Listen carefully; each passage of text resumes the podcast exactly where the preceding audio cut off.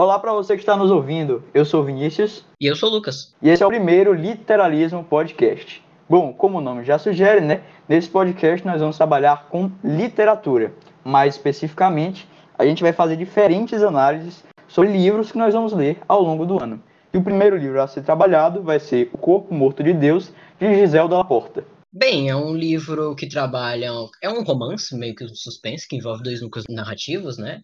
Que é um é protagonizado pela Eleanor, uma coordenadora editorial de livros, que ao longo do tempo ela recebe alguns disquetes de um assassino, sendo que esse assassino nos disquetes, ele envolve o segundo núcleo narrativo. E esse livro também apresenta uns aspectos bem legais de, de mitologia greco-romana, que deixa a história bem mais interessante. Pois é, cara, e esse livro também tem algumas coisas a mais que também são interessantes, né? É, também tem a construção da, da trama, a relação entre os personagens que é bem desenvolvida, o final ele pecou um pouco, porque ele apresenta um elemento novo que não foi trabalhado no livro em nenhum momento. Justamente. Pois é, porque a gente lê assim no, o final, a gente espera que vai ter um grande plot twist, assim, né? Uma grande revelação pro final, mas acaba que é um elemento novo, assim, que tem nada a ver, fica pois meio é, desconexo. porque ele não, ele não disse o personagem, esse personagem nunca foi apresentado no livro, não foi apresentado É. que o, a protagonista, no caso, da segunda narrativa tinha, tinha uma irmã, ou era um irmão, no caso. Sim, pois é, ele su- surpreende de certa forma,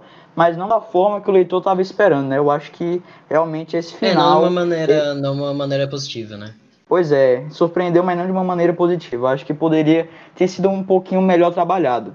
E visto que a gente não gostou desse final, nós, res- nós resolvemos reformular né, o final. Então, vamos começar Aham. aqui.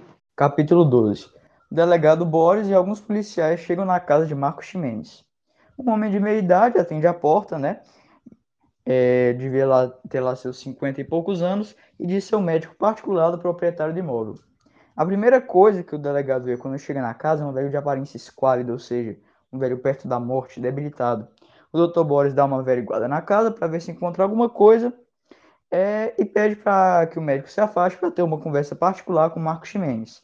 Mas antes, o médico é, aplicou um medicamento no idoso, né, dizendo que tinha que cumprir os horários dos medicamentos. O Dr. Boris faz algumas perguntas para Marco, né, e anuncia que o principal suspeito de cometer os crimes ocorridos na cidade, né, era seu filho Marcos Ximenes Jr. Porém, antes que o velho esboçasse qualquer reação, ele tem uma convulsão e morre. Os presentes, incluindo o médico, né, logicamente, tentaram socorrê-lo. Todos ficaram calados em estado de choque, até que o médico, anunci- é, até que o médico levanta a voz e anuncia ser o responsável pelos crimes.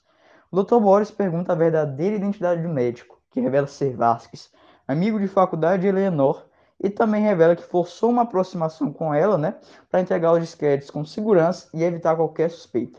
O Dr. Boris alega que tais fatos são impossíveis porque todas as pistas levavam a Marco Ximenes Jr., porém o Vasquez disse o nome verdadeiro, Marco Vasquez Ximenes Jr.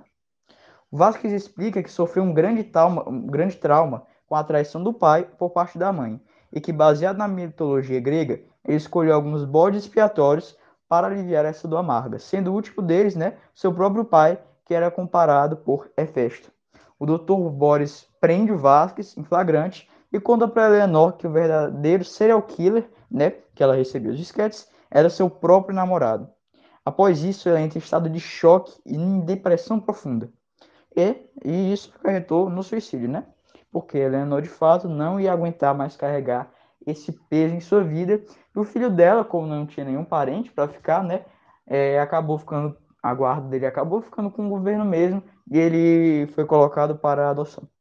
Então, gente, é, É, esse, Esse final me foi- deixou em pranto, sinceramente.